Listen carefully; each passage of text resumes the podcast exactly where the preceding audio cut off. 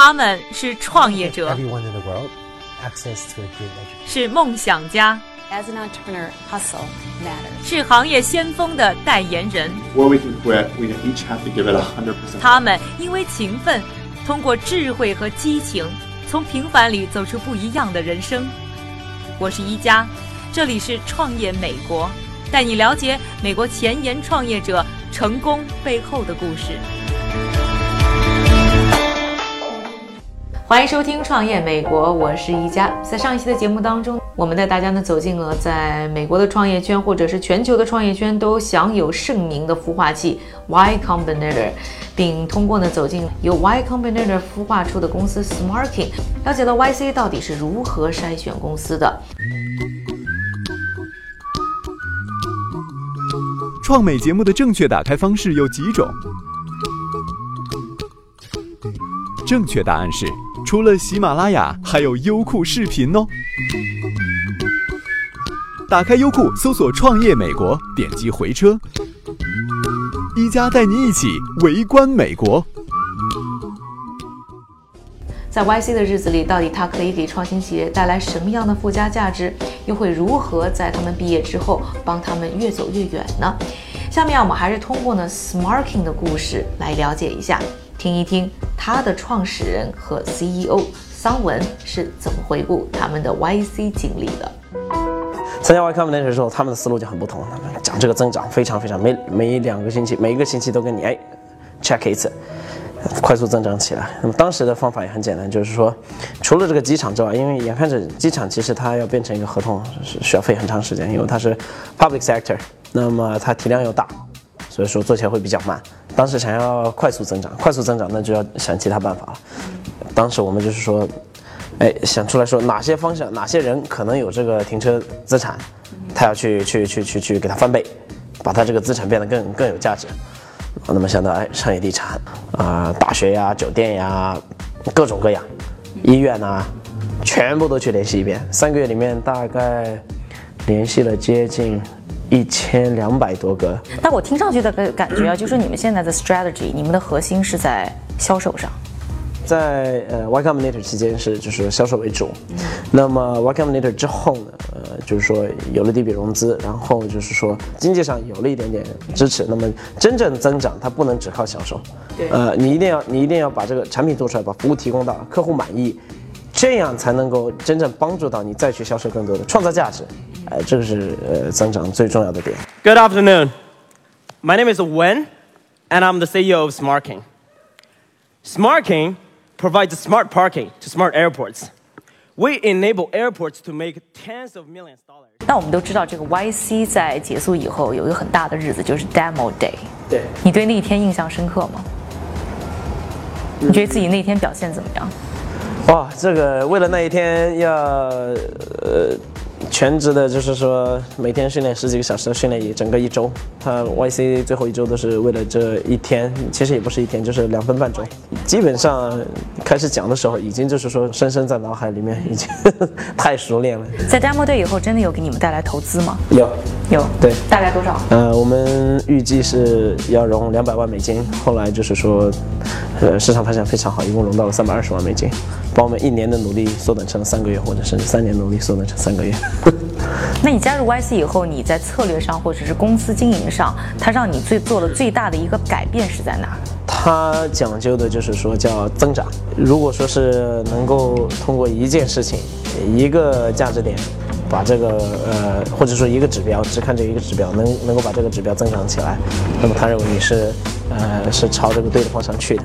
YC 的硬件部负责人 Luke Eisman 告诉我，其实 YC 可以给予创新企业的价值，绝不仅仅是在训练营的日子里。由于呢有大批的优秀创业者呢从这里毕业，这些创新公司们就逐渐发展成了一个更加紧密的关系网，而这对于啊创新企业来说，能够带来的帮助实在是巨大的。我认为最重要的事情，其实很难具体说明这个价值的重要性。就是你从我们的项目员工以及我们来自九百家公司的所谓校友、创业家那里获得的建议，他们都非常活跃，也愿意分享他们的成功经验。这对于我们训练营里的创业者来说，能够让他们少走很多弯路。在未来，我希望能够看到更多来自中国的申请者。我们培养的公司当中有很多创始人。都来自其他国家，我们也希望看到更多的这样的申请者。很明显，中国正在经历一场创新变革，这将是一个巨大的市场，所以我非常希望能够看到更多来自中国的公司。今天的 Smarking，不管是从融资方面还是业务发展方面，都可以说是走上了一个新的阶段。你的在做 Smarking 的这个道路上，还是有很多的，就说你是顶着一些光环。你从 MIT 出来。然后你做，你进了 YC Combinator，然后很快又获得了三百多万的投资。你觉得是不是你已经掌握了这个创业成功的几大要素呢？那 完全没有，差太远了，一直都是在黑暗里面摸索啊，每天都很害怕。本哈尔维兹说，创业者每天都睡觉睡得像 baby 一样，像婴儿一样，不是说你睡得很香，每两个小时就起来哭一次，完全就是这样的，压力很大。对，因为，呃。随着你就是说吸引到投资人的这个投资，这是责任，对投资人责任。建立一支团队起来，只是对每个团队成员有责任。最大最大的责任还是就是说整个做这件事情是一个社会责任。你不能消耗了这些资源做不成一件事情，因为初创企业吧，它颠沛流离的，啊，每个人在不一样的阶段，他都有不一样的这个优先要考虑的事情。留学生在美国创业呢，很长一段时间被看作是很难想象的事情。由于存在着文化的差异，同时签证与身份还有限制。这几年呢，这些难度并没有减少。但是我们看见呢，有越来越多的留学生决定留美创业。他们有的一边读书一边创业，有的呢白天在大公司上班，晚上继续挑灯夜战为理想打拼。他们有的成功了。更多的可能失败了，但是这段再美的创业路注定会给他们留下终身难忘的旅程。看到太多成功的例子了，Dropbox 的 founder Drew Houston 我也见过，很普通的一个人，相信一个方向，把它很好的去执行下来。对，那么我身边也有有一个同学，二零一一年的时候，咖啡尔一起喝咖啡，当时他也是天马行空。随便聊，他说他要做一个什么线上的一个什么样的平台，搜集信息怎样怎样。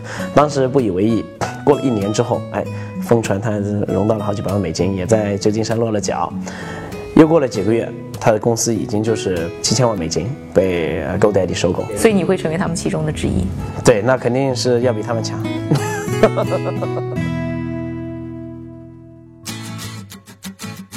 一家出书啦！新书《创客法则》在当当、亚马逊、京东及全国各大书店有售。微博晒书还有机会赢得创新产品礼物。一家携手中外行业大师，共看美国顶尖创新企业。创客法则拿在手，创业路上不用愁。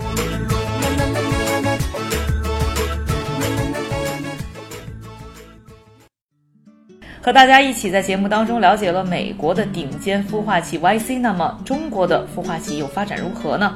和美国的孵化器相比，又存在着哪些优势和劣势呢？下面来听一下瀚海置业投资管理集团科技产业中心的总经理杨宇的分析。你又在中国有很多的这个了解，你然后呢，常年也在美国，你觉得中国和美国的孵化器啊，他们在模式上或者说是？给创业公司的帮助上面，你觉得有什么不同呢？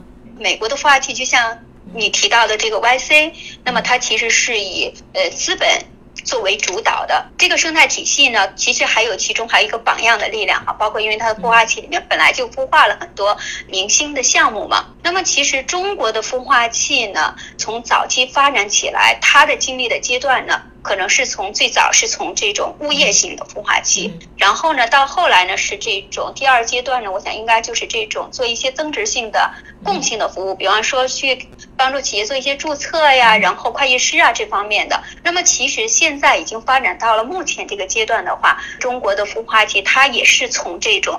平台，呃，加上这种创业投资、天使投资，然后加上这个创业导师的这样的一个生态体系，也已经在建立起来了。其实我是觉得，现在中美之间的孵化器的差距是越来越小，而且是一个不断融合的一个状态。那能给我们介绍一下呢？中国现在大概有多少孵化器？呃，我可以给你一个从官方那边的数据哈，呃，是一千七百家这样的一个数字。呃，但是我是觉得肯定还有一些呃没有在这种官方的统计数字上面的，因为现在中国的孵化器是如。雨后春笋般在 增长着，因为现在这种大众创新、万众创业出现了很多新型的共创空间，嗯，所以我感觉应该是能够超过两千家。哎，那最近在中国，你觉得有哪些孵化器是做的比较突出的呢？呃，我刚刚是从国内回来嘛，我也是蛮有。感触的哈，呃，因为现在其实在中国出现了很多众创空间，是由非常新生代的这些年轻的人去创办的。呃，那么这些新生代的众创空间，你比方说像三十六氪呀，呃，众创这个就是三 W 咖啡呀，包括天使会呀，就是在创业大街上的这些，包括一些像京东孵化器呀，腾讯。腾讯众创空间呀，等等，嗯，都涌现出来了很多。嗯，那么他们这些新生代的众创空间呢，可能更多的是从，呃，一个是从资本的角度入手。呃，那么另外一种类型呢，可能是从他们本身固有的这种像腾讯孵化器、京东孵化器，他们是从他们自有的产业链上面，能给这个创业者提供更多的呃这样的一个要素的支撑。嗯，那么其实这是一种非常新型的这种孵化器的形式，在中国现在呃很踊跃。那么，呃，另外呢，就是其实还有中国，其实还有就是让大家觉得，呃，已经走过了有二十多年历程的，就是我们原来一直在提的这种，原来就叫孵化器嘛，现在叫众创空间。呃，那么其实，呃，这些孵化器他们在走过的历程当中，嗯，其实做了非常多的这种贡献。呃，因为我知道，就是，嗯。我们其实有我有过一个原来的统计数字，就是中国，呃，这种其实在孵化器里面已经上市挂牌的已经有五百家了。那么它其实这个历程是给中国的孵化，就是中国孵化器是为中国的创新做出很多贡献的。但是就是他们不同的业态是在于什么呢？就是现在中创空间，我感觉它是更多的在于种子期和项目团队的这样的一个孵化的过程。呃，那么我们的孵化器原有的这些已经成。长起来的孵化器呢，那么更多的关注于的是对于创业企业的这种呃这种创业期的一个孵化。那么其实现在在中国还有一部分是加速器，加速器呢，它可能更多的是对于产业的一个孵化。呃，我个人的一个观点，其实我觉得这种百花齐有一点点百花齐放哈，嗯，但是其实它都对于不同阶段的企业或者是项目团队。都会有很侧重点，所以我自己认为，嗯，都有它存在的理由，也有它的亮点。嗯，哎，那你觉得是不是通过过孵化器的这些创业公司啊，成功率会来得更高呢？呃，这种成功率的提升，呃，一个是来源于它前期的筛选。呃，同时，我觉得更重要的是来源于它对于这个企业的全方位的一个要素的配置给到他们。因为你比方说像 YC，它的这种筛选率很高，大概它入选的就是百分之三的一个比例能够入选。其实，呃，我们作为呃其他类不同类型的孵化器，其实在入孵的标准上面都会有一定的标准和门槛，并不是说所有的企业然后都会让它去进入进来。所以我觉得它首先第一道它有一个筛选这个。门槛。那么接下来就是说，因为孵化器它本身其实，我认为它是给企业建立了一个全方位要素的东西，然后给到企业去。嗯，那么这个里面呢，可能我认为这种嗯创业导师的力量和资本的力量，嗯是比较相对来说更为核心的一个力量吧。想要了解更多内容，欢迎在微博、微信上搜索“创业美国”，关注我们。感谢你的收听，我是一加，下期节目我们再会。